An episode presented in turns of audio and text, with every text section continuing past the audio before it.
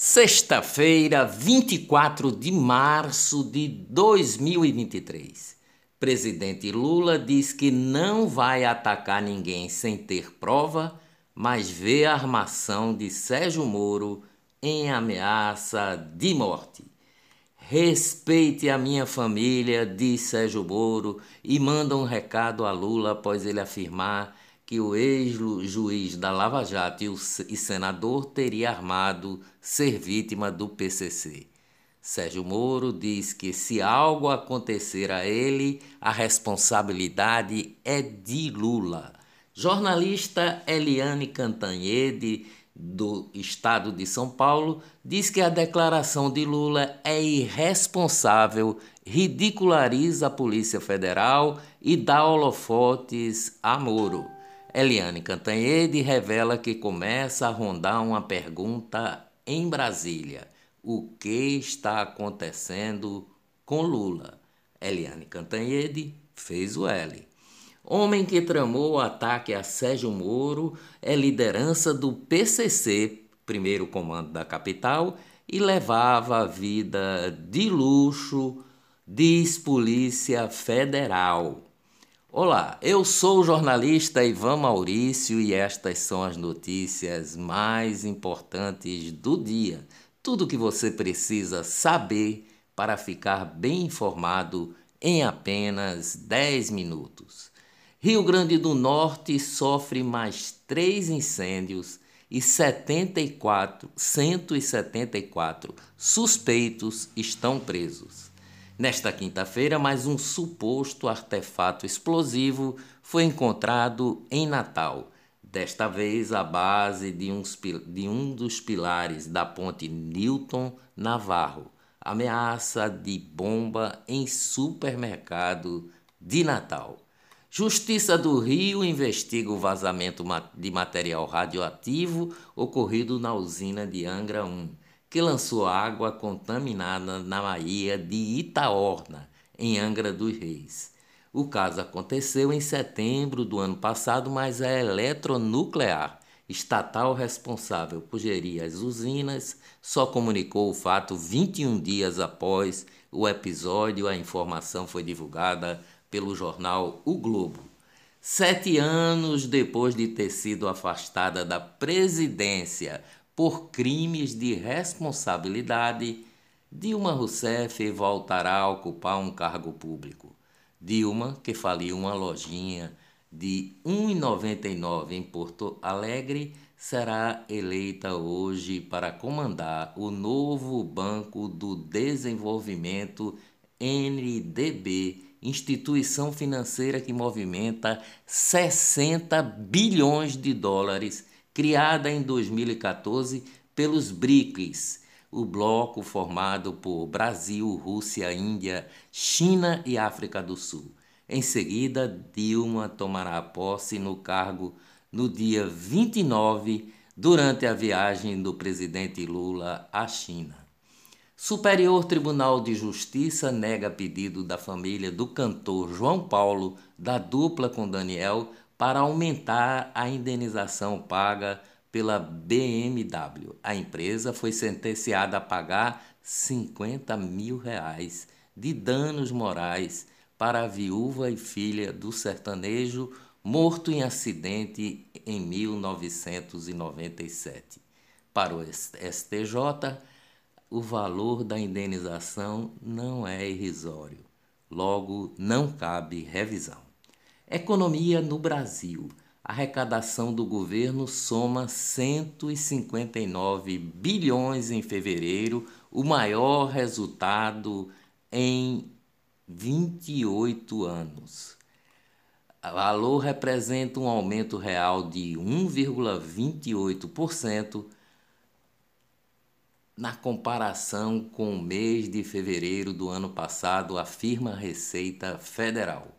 O consumo dos, nos lares brasileiros, medido pela Associação Brasileira de Supermercado, a Abras, encerrou o primeiro bimestre em alta de 1,44%.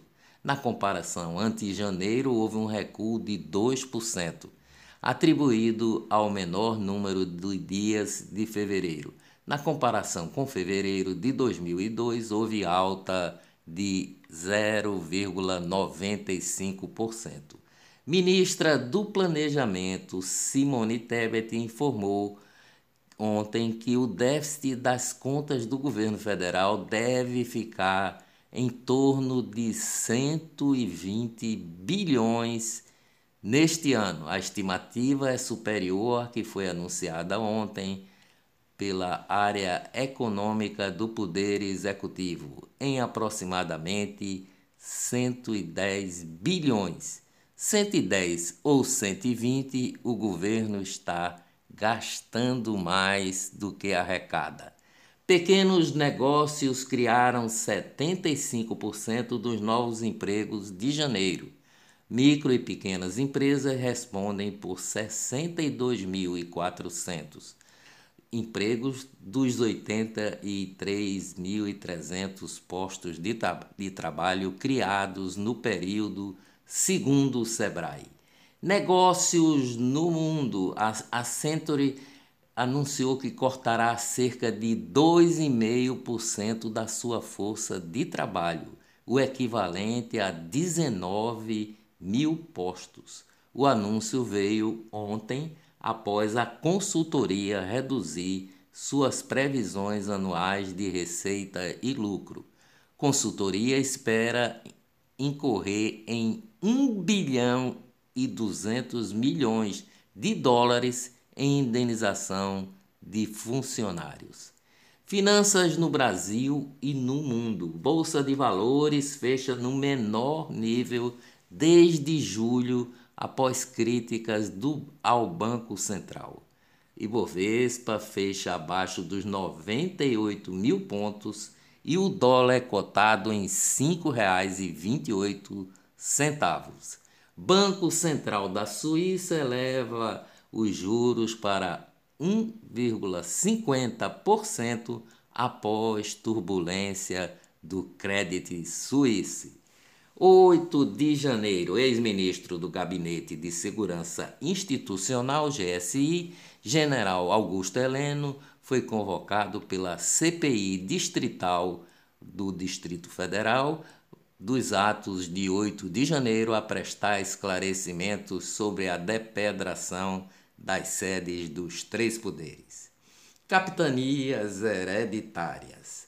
O irmão do prefeito de Garanhuns, Sivaldo Albino, do PSB, vereador Johnny Albino, do PSB também, é e presidente da Câmara de Vereadores, nomeou o sobrinho Caio Albino para o cargo em comissão, sem concurso, de gerente de articulação política do Poder Legislativo. O Tribunal de Contas de Pernambuco considerou um caso de nepotismo.